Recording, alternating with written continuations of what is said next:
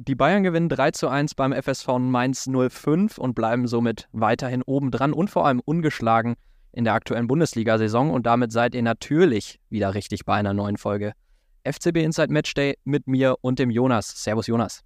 Hallo Alex. Wie ist die Lage bei dir? Hast du das Spiel genießen können? Soweit ganz gut. Spiel genießen können, gucken wir gleich mal drauf. War natürlich schon mal wieder Bayern-like, bisschen unkonstant gegebenenfalls in der zweiten Halbzeit, aber da sprechen wir gleich drüber. Ich hoffe, du hast die einwöchige Länderspielpause und auch unsere einwöchige Podcast-Pause ganz gut überstanden. Ja, halbwegs den Umständen entsprechend. Mit Julian Nagelsmann als Nationaltrainer war es ja ganz interessant. Aber sonst, ja, doch, auf jeden Fall. Sonst würde ich sagen, gucken wir direkt mal auf das Spiel der Bayern, auf das Topspiel, auf das Samstagabendspiel, oder? Gerne. Und ich würde sagen, dadurch, dass es ja eine Länderspielpause war, eine Abstellungsperiode an die Nationalmannschaften. Lass uns doch gerne auch nochmal aufs Personal gucken. Das hatten wir in der letzten Folge ja schon nochmal so ein bisschen noch angesprochen, dass gegebenenfalls durch die ganzen Reisestrapazen manche Spieler ausfallen könnten. Bei Kimmich und Goretzka war lange ein Fragezeichen dahinter. Bei Kimmich war es ja so ein bisschen auch ein Wettlauf gegen die Zeit. Konnte mich noch daran erinnern, eben gerade bei Sky hat auch noch Wolf Fuß, der Kommentator, gesagt, innerhalb von 48 Stunden von der Ingwerknolle wieder zurück auf den Rasen. Das hat er ganz gut getroffen. Also Kimmich lag ja flach, erkältungsbedingt und auch richtig mit einer Grippe und ist ja auch vorzeitig von der Nationalmannschaft abgereist. Aber hat es dann trotzdem in die Startaufstellung geschafft. Wie hast du die sonstige Ausstellung gesehen?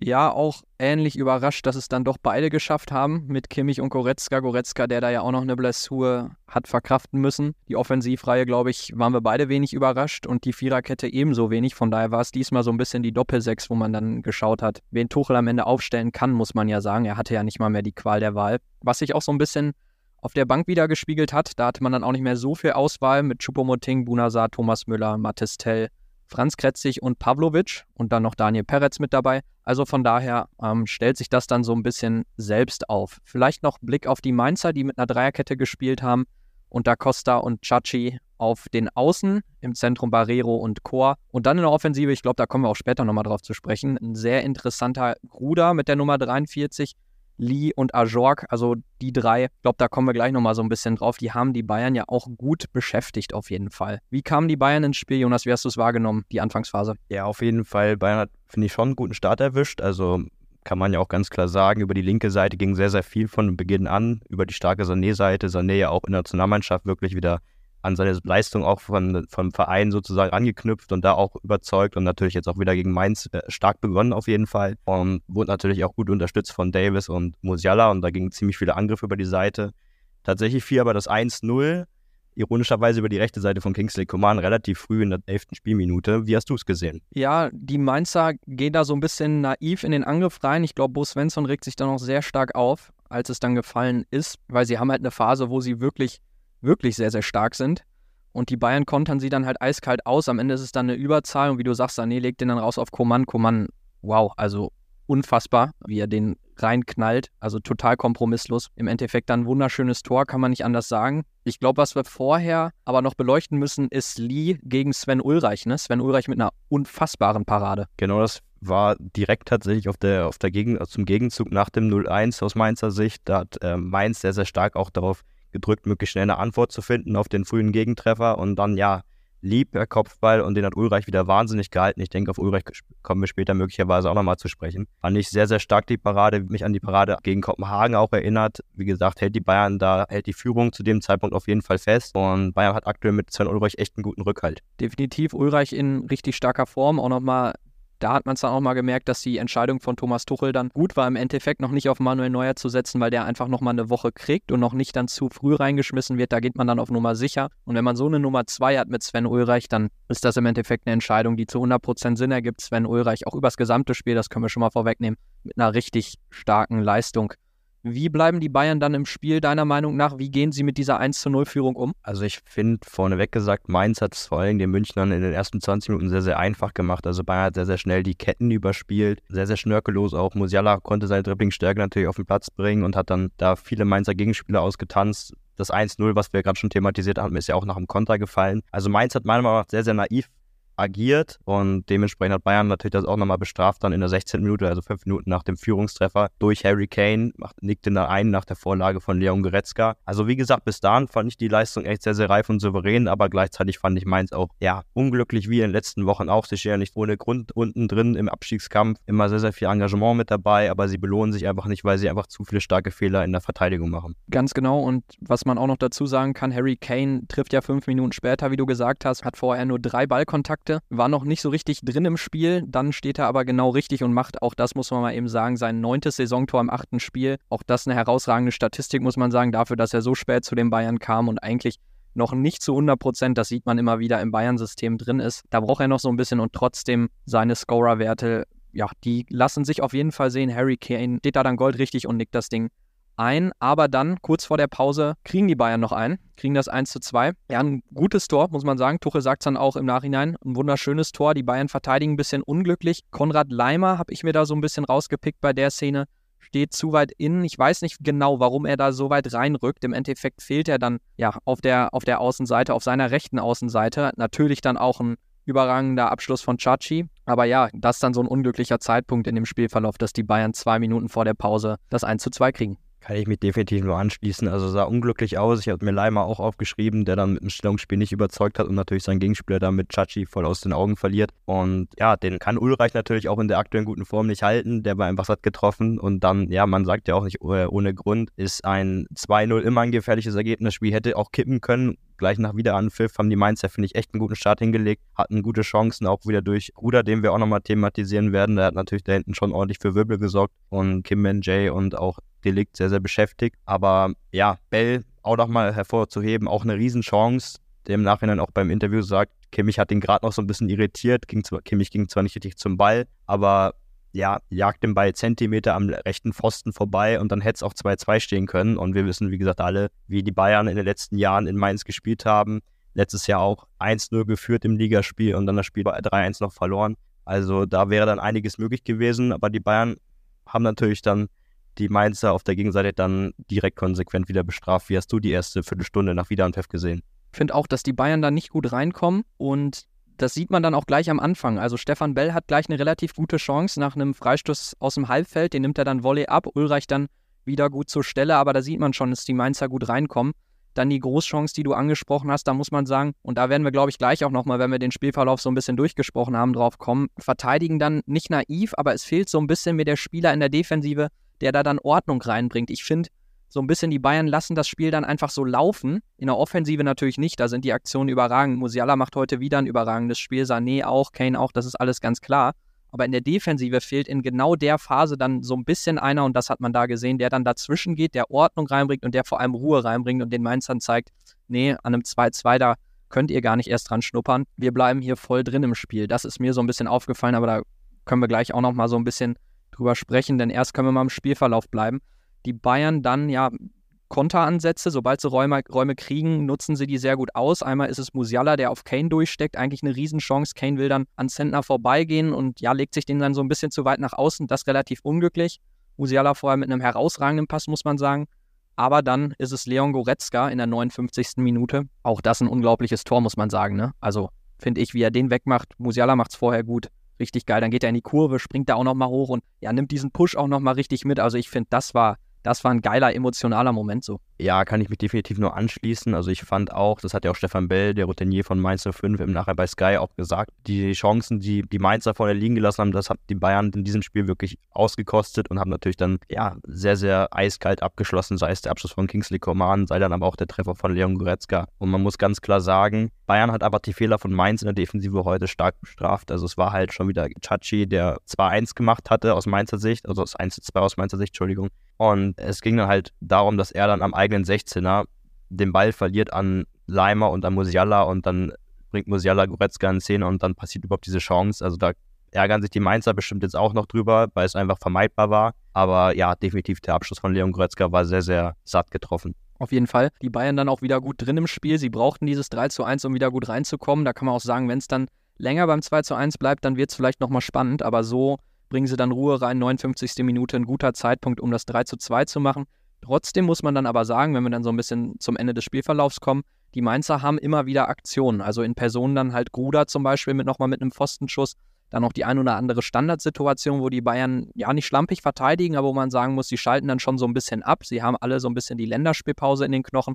Da fand ich, hat man gesehen, die Mainzer hätten auch nochmal richtig rankommen können. Ne? Schließe ich mich vollkommen an. Da hatte Bayern, wie gesagt, heute auch sehr, sehr viel Glück. Das muss man, wie gesagt, dazu sagen. Gleichzeitig kann man auch sagen, ja, sie sind zwar im Verwaltungsmodus in den letzten 20 Minuten geschaltet, aber sie haben es halt nicht konsequent verteidigt. In Person von Gruder, was du schon angesprochen hast, der für mich echt ein Wahnsinnsspiel gemacht hat, auch ein Mainzer Lichtblick ist in der diesjährigen Saison und ja, trifft dann auch mal den Pfosten, dann steht es 3-2, dann sind noch über mit Nachspielzeit über sieben, acht Minuten zu spielen. Das kann dann nochmal richtig eng werden. Und gleichzeitig, finde ich, hast du auch im Spiel gesehen, können wir gerne später nochmal thematisieren, wie du das Zusammenspiel zwischen Delikt und Kim gesehen hast. Also ich fand vor allen Dingen, dass du einem Delikt schon noch angemerkt hast, dass er nicht bei 100% ist, dass er schon noch Probleme hat und auch die Abstimmung noch nicht hundertprozentig mit dem Südkoreaner da ist. Also da hast du auch noch defensive Anfälligkeiten auf jeden Fall gesehen. Auf jeden Fall. Äh, kommen wir gleich nochmal drauf zu sprechen. Lass uns eben einmal schauen, wie das Spiel dann zu Ende geht. Am Ende gewinnen sie 3 zu 1, das ist klar. Aber eine Statistik, die da ganz interessant ist. Am Ende haben wir eine Schussstatistik von 16 zu 13 für die Mainzer. Das ist dann doch schon, glaube ich, auch so ein krasses Zeichen, muss man sagen, wo die, wo die Bayern dann auch einfach nicht richtig da waren in der Defensive. Das unterstreicht das nochmal so ein bisschen.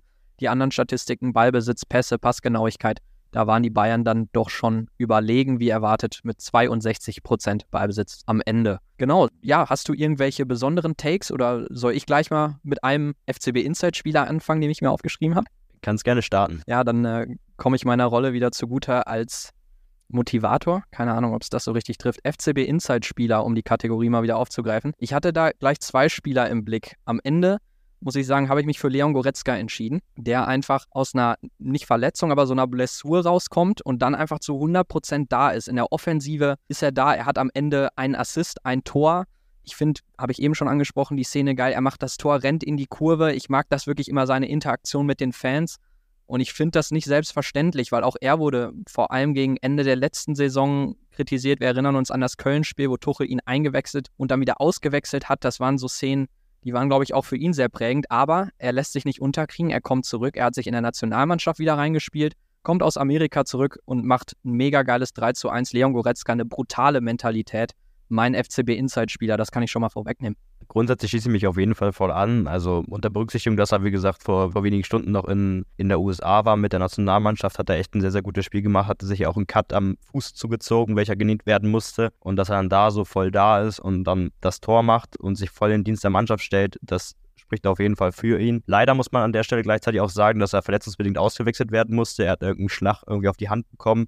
Die wurde sehr, sehr lange verarztet und Thomas Tuchel auch nach dem Spiel gesagt, ja, gegebenenfalls könnte es eine ähnliche Geschichte wie bei Serge Gnabry sein, der sich auch den Unterarm gebrochen hat. Ich glaube, so schlimm ist es bei Leon Goretzka nicht, aber ich, ich würde es nicht ausschließen, dass er gegebenenfalls in Istanbul am Dienstag fehlen wird. Gut möglich. Warten wir mal ab. Ja, sonst fand ich einfach, wenn wir da gleich mal auf der 6 bleiben, das haben wir eben mal angesprochen und da muss ich dann so ein bisschen Kritik ausüben, dass die Bayern vor allem in der Phase, wo es 2 zu 1 steht und die Mainzer wieder besser reinkommen, einfach keinen Zugriff kriegen in der Defensive. Und da muss ich immer wieder dafür plädieren, das hat Thomas Tuchel ja auch eigentlich den ganzen Sommer über gemacht, fehlt so eine Holding Six, auch wenn uns irgendwie dieses Wort und diese beiden Wörter alle so ein bisschen nerven, glaube ich. Aber in dieser Phase finden die Bayern keinen Zugriff und es fehlt einfach ein so ein Sechser, der für Struktur sorgt, für Klarheit sorgt, der Zweikämpfe gewinnt und der wirklich für defensive Stabilität sorgt. Klar, es spielt auch mit rein, hast du eben auch schon angesprochen, Delikt und Kim auch noch nicht so richtig aufeinander eingespielt. Der liegt nicht zu 100% fit. Aber in Ballbesitz und in der Offensive finde ich Kimmich und Goretzka überragend. Aber in der Defensive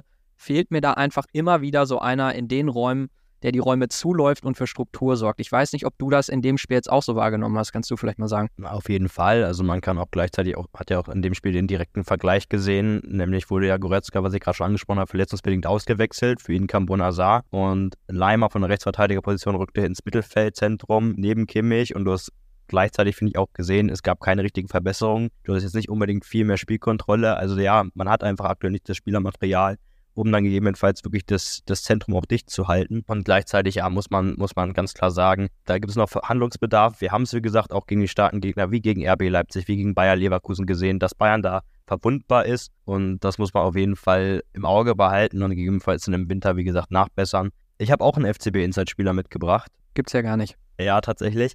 Sogar zwei. Also heute wird's, heute wird's groß aus meiner Seite aus. Sehr, sehr viel Motivation. Ich fand Sven Ulreich, ich habe es eben gerade schon einmal angesprochen, zum Anfang fand ich sehr, sehr stark. Also wie er sich aktuell wirklich voll in den Dienst der Mannschaft stellt, wie er seine Rolle akzeptiert unter Thomas Tuchel, auch unter der Gegebenheit, dass Manuel Neuer höchstwahrscheinlich gegen Darmstadt am nächsten Samstag wieder zurück ins Tor äh, zurückkehrt. Wie gesagt, starker Rückhalt, wie gesagt, gegen Kopenhagen da gewesen und hat einfach seine Rolle so inne beim FC Bayern und da plädiere ich tatsächlich auch für eine vorzeitige Vertragsverlängerung um ein Jahr, weil man kann mit diesem Keeper nichts falsch machen, wenn er sich so in den Dienst der Mannschaft stellt. Wie siehst du das? Hundertprozentig. Also ich habe es eben gesagt, für mich standen zwei Spieler zur Auswahl. Das waren Ulreich und Goretzka. Ich habe mich für Goretzka entschieden. Dann äh, komplettiert das das ja ganz gut, dass du am Ende Sven zu Ulreich Ulle nimmst. Finde ich stark. Definitiv. Und ich würde dann da auch mal weitermachen. Ich habe ja gesagt, ich habe wirklich. Ja, sag mal den genau, zweiten Spieler. Genau, ich habe zwei mitgebracht. Das ist vielleicht nicht so richtig ein FCB-Inside-Spieler, sondern eher so ein Wants-to-Watch-Spieler. Für mich ganz klar, Gruder von Mainz 05, der hat ein saustarkes Spiel gemacht, auch jetzt in der Länderspielpause für die U21 Deutschlands im Einsatz gewesen und ist, wie gesagt, der einzig große Lichtblick aktuell bei Mainz 05. Wie gesagt, ein Spieler, den man auf jeden Fall auf dem Schirm haben muss für die nächsten Jahre. Und da würde ich dich mal fragen, würdest du sagen, möglicherweise wäre auch was für Bayern in zwei, drei Jahren? Boah, jetzt äh, greifst du aber ganz schön hoch. Hast dich schockverliebt in den? Ja, ich, ich muss einfach sagen, wie gesagt, er war so mutig gegen die Bayern, gegen einen Kim, gegen einen Delikt mit seinen 19 Jahren. Letztes Jahr noch A-Juniorenmeister geworden und so dribbelstark gewesen. Und ich finde einfach, ja, man hat gesehen, Bayern hat den, also er hat Bayern echt vor Probleme gestellt und ich finde, ja, er hätte seine gute Leistung heute auf jeden Fall auch noch mit dem Tor verdient gehabt. Ja, absolut. Also ich wollte damit auch gar nicht seine Leistung kritisieren. Ich fand es jetzt interessant, dass du direkt Bayern ins Gespräch gebracht hast, aber auf jeden Fall sehr, sehr starkes Spiel. Man sieht es auch, dass er gar nicht zum Ende hin nachlässt mit dem Pfostenschuss am Ende auch noch. Er bringt dann auch noch wirklich Leimer stellt er richtig vor Probleme in der 83. Minute zum Beispiel, wo Leimer gar nicht mehr richtig in die Zweikämpfe reinkommt. Also von daher gehe ich hundertprozentig mit.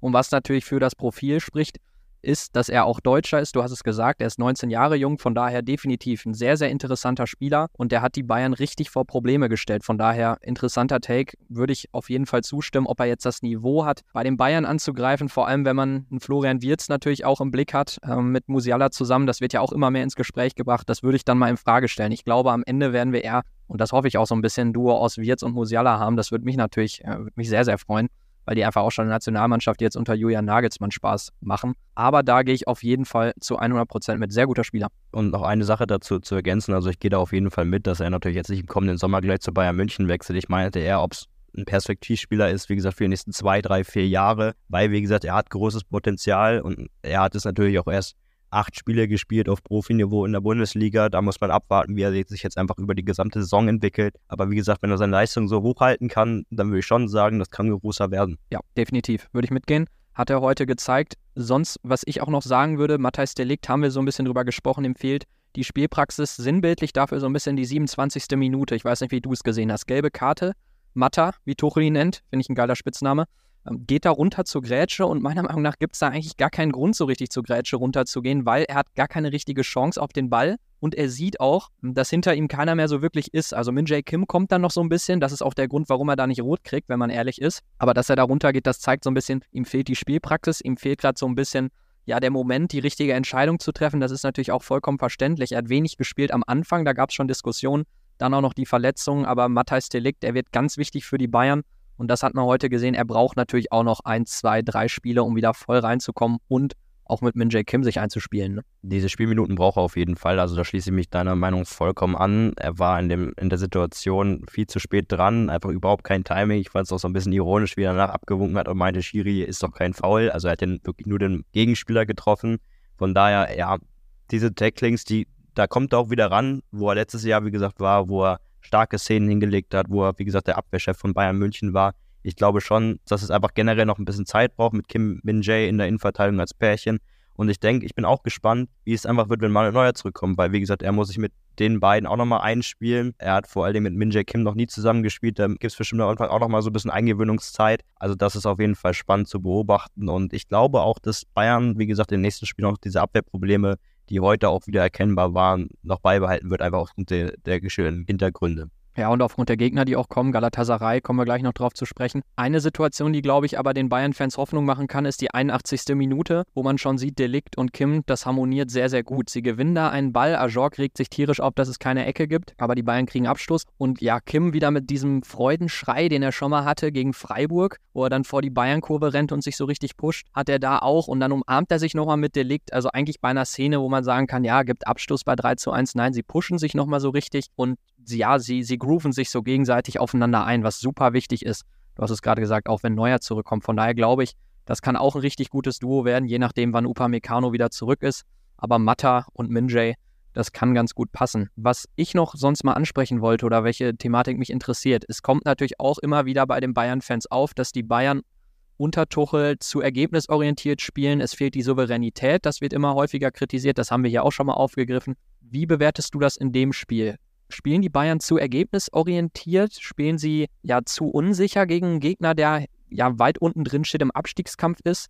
Oder ist es eigentlich ja ein guter Dreier, weil die Leute, die Spieler außer Länderspielpause zurückkommen, weil die Spieler nicht so richtig fit sind und weil viele Spieler fehlen? Wie ordnest du das ein? Lustigerweise habe ich mir die gleiche Frage auch aufgeschrieben, weil Perfekt. ich selber wie nach dem Kopenhagen-Spiel so ein bisschen ratlos war nach dem Abpfiff, wie das Ganze einzuordnen ist. Thomas Tuchel war jetzt nach dem Spiel sehr, sehr zufrieden mit, de, mit der Leistung und ich finde, man muss es, wie gesagt, auch so ein bisschen differenziert sehen. Ich finde generell ist es aktuell so ein bisschen Schwarz-Weiß-Malerei, was die Bayern-Bubble auch so ein bisschen angeht. Viele sagen, das ist zu wenig, aber ich finde, man muss halt auch berücksichtigen, ja, was gerade die Situation bei Bayern München ist. In dem Fall war es einfach, dass viele Spieler auf Länderspielreise waren, um die ganze Welt gereist sind und natürlich auch noch einen Jetlag in den Knochen haben. Dann lass uns doch gleich mal bei dem Punkt bleiben, weil du hast es gerade gesagt, Thomas Tuchel bewertet das Spiel sehr positiv. Ich glaube, Zitat war richtig geil, war sogar auch mit dabei und dann sagt er diese Personalsituation.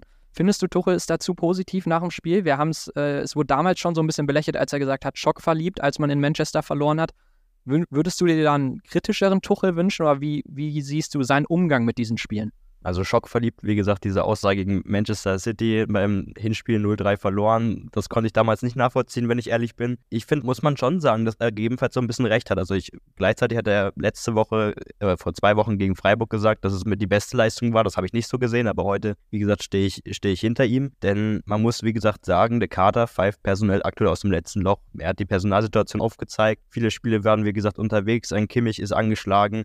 Ein Leon Goretzka musste jetzt verletzt runter. Auch ein Matthijs Delikt hat heute sein erstes Spiel nach vier Wochen Verletzungspause von Anfang an gleich machen müssen, weil Dayot Upamecano verletzt ist. Also man muss einfach sagen, Bayern hat einfach aktuell nicht das Spielermaterial. Und wenn du, wie gesagt, auf den Terminkalender schaust, jetzt in, äh, am Dienstag schon wieder gegen Galatasaray Istanbul, in Istanbul, dann hast du ein Heimspiel am kommenden Samstag gegen Darmstadt und dann geht es, wie gesagt, schon wieder weiter. Also wenn man das Ganze berücksichtigt, dann kann man, finde ich, den Spielern auch nicht übel nehmen, dass sie im zweiten Durchgang, ja, denen vielleicht jedenfalls auch so ein bisschen die Luft fehlt, aber jedenfalls auch einfach zu sagen, hey, wir fühlen jetzt mit zwei Toren Vorsprung, wir konzentrieren uns jetzt schon mal langsam auf Dienstag und ja, lassen den Ball ein bisschen mehr laufen.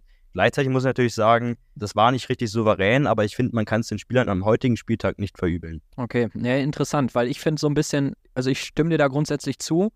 Ich finde diese Kritik, dass er zu positiv ist, ist jetzt keine Riesenkritik, man liest es ab und an mal. Ich frage mich, was soll er sonst machen? Soll er die Spieler total kritisieren? Man sieht da so ein bisschen, ja, weiß ich nicht, als die gegen Leipzig verloren haben im Supercup, da war er super sprachlos und ist da total, also wirklich sehr, sehr krass die Bayern-Spieler kritisiert. Und dann jetzt in solchen Spielen sagt er, ja, mega geil, mega geil, geiles Spiel, wo man auch sagen kann, ja, mit der Personalsituation auf jeden Fall. Aber ein richtig geiler Auftritt war es natürlich auch nicht. Was würde man sich davon erhoffen? Soll er am Mikro deswegen kritischer sein? Was bringt das den Bayern-Spielern auch nicht so richtig? Von daher, rein von der Kommunikation kann ich das schon nachvollziehen, dass er sich dahinter die Mannschaft immer stellt er will die Kabine natürlich hinter sich behalten und das von daher von der Kommunikation finde ich Thomas Tuchel eigentlich immer sehr, sehr stark. Man muss natürlich trotzdem immer wieder drauf gucken, wie spielen sie im Endeffekt auf dem Platz. Und da muss man sagen, klar, es fehlt so ein bisschen der Glanz, es fehlt die Souveränität und da muss man immer wieder abwägen. Personalsituation und Leistung. Ähm, was überwiegt, was, wie argumentiert man da? Und bis jetzt muss ich sagen, stehe ich da auch hundertprozentig hinter, hinter dem, was Thomas Tuchel dann auch sagt am Ende, weil er hat da nicht viele Möglichkeiten, wird jetzt noch ein Spieler ausfallen, hätte er definitiv ein Problem. Und von daher ungeschlagen in der Bundesliga generell, ungeschlagen nur diese Niederlage im Supercup am Anfang. Bis jetzt gibt es meiner Meinung nach wenig zu kritisieren. wenn man die Spiele nicht verliert, wenn man sie am Ende gewinnt und wenn, ja, also ich finde wirklich in der Offensive sieht das ja auch wirklich gut aus. Das muss man ja auch mal sagen. Leroy Sané ist in Topform, Musiala heute, da haben wir noch gar nicht drüber gesprochen, mit einem herausragenden Auftritt wieder. Also er hat eins gegen eins Situationen, die er da gewinnt, in der eigenen Hälfte, in der gegnerischen Hälfte. Das ist unfassbar. Kingsley Coman kommt wieder richtig in Fahrt und dann hast du noch immer Spieler wie Mattes Tell, Thomas Müller und Choupo-Moting von der Bank. Also ich finde, die Bayern-Offensive macht mir schon Spaß oder geht es dir da anders? Nee, ich schließe mich, wie gesagt, vollkommen an. Also ich glaube generell, dass es einfach noch souveräner werden kann, wenn du es, wie gesagt, mit dem vielleicht auch mit dem Sextupel-Jahr in 2020 vergleichst, da hat man natürlich noch so richtig krasse Spielfreude gehabt. Ich glaube, wie gesagt, dass Thomas Tuchel aber nicht der Trainer dafür ist. Das hast du bei Chelsea, wie gesagt, auch gesehen, der viel Wert wirklich auf Ergebnisse legt und ja, Ergebnisse geben im Nachhinein immer recht, das muss man dazu sagen. Aber ja, es ist halt noch nicht so diese hundertprozentige Spielfreude, offensive Spielfreude da, wie man es vielleicht auch aus den letzten Jahren kennt. Generell glaube ich, wenn, wenn er wirklich noch diese defensive Anfälligkeit abgestellt bekommt, wie gesagt, er ist jetzt sieben Monate im Amt, ich erwarte eigentlich schon, dass er es langsam mal die Reihe bekommt, dann finde ich schon, dass es eine sehr, sehr stabile Mannschaft ist. Und wenn halt dann vielleicht noch im, im Winter ein, zwei Transfers Stichwort Holding Six getätigt werden, dann muss man halt sehen, dann wird man sehen, ob sich wirklich der Fußball unter Thomas Tuchel durchsetzen kann, sei es gegen die großen Kaliber in der Champions League im Achtelfinale, im Viertelfinale, im Halbfinale. Und wenn es da funktioniert, dann muss man definitiv sagen, man, Thomas Tuchel hat alles richtig gemacht. Definitiv in den großen Spielen wird dann abgerechnet, hundertprozentig. Harry Kane können wir noch ganz kurz drauf schauen, finde ich. Macht das Tor. Wie findest du seine Entwicklung? Kommt er besser rein bei den Bayern? Ich finde nur ganz kurz vorab, ähm, kommt besser rein, das auf jeden Fall. Eine Szene, die ich mir aufgeschrieben habe, war so ein bisschen sinnbildlich, 76. Minute war es, Kingsley Coman, das war so ein Konter. Ja, Kane ist in der Mitte und Coman flankt den eigentlich halb hoch einfach an Kane vorbei, wo ich glaube, wenn sie sich noch besser kennen, dann legt er den vielleicht flach in den Rückraum oder er weiß, wo Kane hinläuft. Geht er auf den ersten Pfosten, zweiten Pfosten. Da spielen sie noch so ein bisschen nicht auf gut Glück, aber da wissen sie noch nicht so ganz, wo sie Kane finden. Und Kane weiß auch noch nicht so richtig, welche Bälle er kriegt, aber ich finde, er macht es dadurch ganz gut, dass er sich häufig tief fallen lässt und sich die Bälle abholt. Wie siehst du das bei Harry Kane? Ja, da muss ich lustigerweise auch an der missglückten Command-Flanke dran denken, dass es da ja noch Optimierungsbedarf definitiv gibt. Ich finde, in der ersten Halbzeit war er vor allen Dingen sehr, sehr gut eingebunden ins Offensivspiel. In der zweiten Halbzeit, wo der Mainz, wie gesagt, stärker wurde, wo Bayern viel über Konter gespielt hat, dann ging es halt, wie gesagt, über die schnellen Spieler. Und da ist halt meiner Meinung nach ein Harry Kane der falsche Anspielpartner vorne. Aber wie gesagt, in der, in der Balldominanz in der ersten Halbzeit, da halt, fand ich, war er wirklich gut drin und steht natürlich beim zwischenzeitlichen 2-0 Gold richtig, dass er den einfach einnickt. Aber sonst, wie gesagt, ich finde ein solides Spiel von ihm. Er ist, wie gesagt, ein vor allen Dingen Zielspieler, der natürlich zwar auch Spielmacherqualitäten hat, aber ich finde, die hat man heute nicht so stark gebraucht, weil ein Dio Sané und ein Jamal Musiala einfach zu stark waren. Dann würde ich sagen, Dienstag 18.45 Uhr Galatasaray gegen die Bayern. Ein richtiger Kracher in der Champions League. Da könnten wir jetzt mal gut den Blick drauf richten. Vielleicht ganz kurz vorab zur Situation. Bayern steht in Gruppe A auf dem ersten Platz mit sechs Punkten und gleich dahinter Galatasaray Istanbul, die zuletzt im Old Trafford drei Punkte ja, stehlen konnten, kann man nicht anders sagen, die in einer richtig guten Verfassung sind, die einen beeindruckenden Kader haben. Was erhoffst du dir, was erwartest du dir von dem Spiel bei Gala? Könnten richtiger Hexenkessel werden. Kein Hottag eigentlich. Klar wird es ein Hexenkessel, aber. Ja, du hast gerade schon angesprochen, ich habe mir auch Hexenkessel aufgeschrieben. Das wird auf jeden Fall auch eine, ja, eine Herausforderung für alle Bayern-Spieler, die da rumlaufen. Ich denke auch, dass möglicherweise ein Thomas Müller mit seiner ganzen Erfahrung und auch mit seiner Kommunikation da auf dem Platz gebraucht wird bei diesem Spiel. Und du hast es angesprochen, die sind sehr, sehr stark in die CL-Saison reingestartet, haben im Old Trafford triumphiert und gleichzeitig muss man auch sagen, nicht nur in der europäischen Clubfußballwettbewerb funktionieren sie sehr, sehr gut, sondern auch in der heimischen Liga. Da stehen sie aktuell auch nach neun Spieltagen auf Platz 1 mit acht Spielen gewonnen, eins unentschieden, also auch ungeschlagen wie die Bayern in der Liga. Und das wird auf jeden Fall nicht einfach. Und da wäre meine Frage, ist es möglicherweise, also ist Galatasaray möglicherweise auch so ein Stolperstein für die Bayern? Ja, schwierig zu sagen. Man muss wieder gucken, wie die Personalsituation am Ende ist. Ich glaube es nicht. Ich glaube wirklich, vielleicht verlässt sich Gala auch zum Teil zu sehr auf den Hexenkessel, den sie im Rücken haben, weil die Bayern kennen das. Also im Kopenhagen war es genauso und die wissen auch, wie man damit umgehen kann und Tuchel weiß auch, wie er die Spieler darauf einstellt. Deswegen, ich muss sagen, ich bin relativ zuversichtlich, dass die Bayern da am Ende trotzdem drei Punkte holen. Trotzdem muss man sagen, und du hast es gesagt, Gala in einer richtig starken Form, zuletzt auch am Samstag gegen Besiktas im Derby gewonnen, 2 zu 1. Mauro Icardi in einer unfassbaren Verfassung. Und da können wir auch nochmal kurz auf den Kader blinken. Also mit Mauro Icardi, Wilfried Zaha, Davinson Sanchez, der von Tottenham kam, aber dann auch noch, also wirklich Kerem Demir bei, den kennen wir noch aus der Bundesliga, Dries Mertens, Tangi Ndombele, auch von, ja, auch eine Station gehabt bei Tottenham, bei Napoli, Lyon, also das sind alles Spieler, Die haben eine Mordsqualität und Gala hat sich dann richtig guten Kader zusammengebaut und ist deswegen auch nicht ohne Grund aktuellen Gruppe A auf dem zweiten Platz. Also ich glaube, dass sie sehr, sehr gute Chancen haben, auch am Ende ins Achtelfinale einzuziehen. Also rechnest du mit einem knappen Auswärtserfolg, wenn ich dich nach deinem Tipp fragen würde. Ich, ich bin wirklich zuversichtlich, dass die Bayern da in Fahrt kommen und das hatten sie auch mal, solche Spiele hatten sie häufiger mal dann in so Hexenkesseln, dass sie da dann schon auch, dass man dann den Gegner so ein bisschen schockt und dann dieses, ja, dieser, dieses Verlassen auf, wir haben ein, wir haben die Fans im Rücken, so ein bisschen rausnimmt und sie damit schockt. Also ich bin da, ich glaube, und damit kann ich jetzt mal ein bisschen optimistischer tippen, 3-0 für die Bayern. Boah, du nicht? Also deutlich, so deutlich glaube ich selber nicht dran. Also ich glaube natürlich auch an einen Sieg, so ist nicht, aber ich glaube schon, dass es ein hartes Stück Arbeit wird und dass es möglicherweise ein 1-2 Auswärtserfolg wird, aber ich glaube nicht, dass Bayern, also ich glaube schon, dass Bayern vor allen Dingen in der ersten Halbzeit viel Zeit braucht, um sich an die Atmosphäre zu gewöhnen. Ich glaube, das wird schon eine große Rolle spielen. Vielleicht wird es auch der Stolperstein, wie du es angesprochen hast. Wir hoffen es natürlich nicht. Wird interessant zu sehen sein. Also vor allem dann auch Mauro Icardi nochmal in Zahlen die ganze Saison, die er bisher spielt. 15 Spiele, 14 Tore, zwei Assists, also mehr Torbeteiligung als Spiele. Das wird nicht ohne für Min Jae Kim und Matthijs Delikt. In dem Sinne, ich weiß nicht, hast du noch irgendwas zum Mainz-Spiel, zu Thomas Tuchel, zu Galatasaray, zu den Bayern? Nee, tatsächlich, ich habe alles gesagt. Super. Dann glaube ich, war auch einiges drin in dieser Folge. Wir schauen mal, schaffen es die Bayern jetzt noch mehr Konstanz auf den Platz zu bringen? Konstanz über 90 Minuten? Oder wird Galatasaray, Zitat Jonas, der erste Stolperstein? Jonas, schön, dass du wieder dabei warst. Gleichfalls, ich bedanke mich für deine Zeit. Achso, an der Stelle können wir kurz ankündigen. Wir beleuchten auch das Galaspiel mit einer Folge. Das geht Donnerstagmorgen dann online. Da werden wir auch noch was zu machen, weil das Spiel einfach, ja, glauben wir, sehr viel verspricht und sehr viel drin sein wird. Auch da sind wir wieder dabei. In dem Zusammenhang könnt auch gerne folgen, könnt gerne kommentieren, da freuen wir uns auch immer. Und in dem Sinne, Jonas, hören wir uns dann nach dem Galaspiel. Bis dann. So schaut's aus. Ciao, Alex. Ciao, ciao.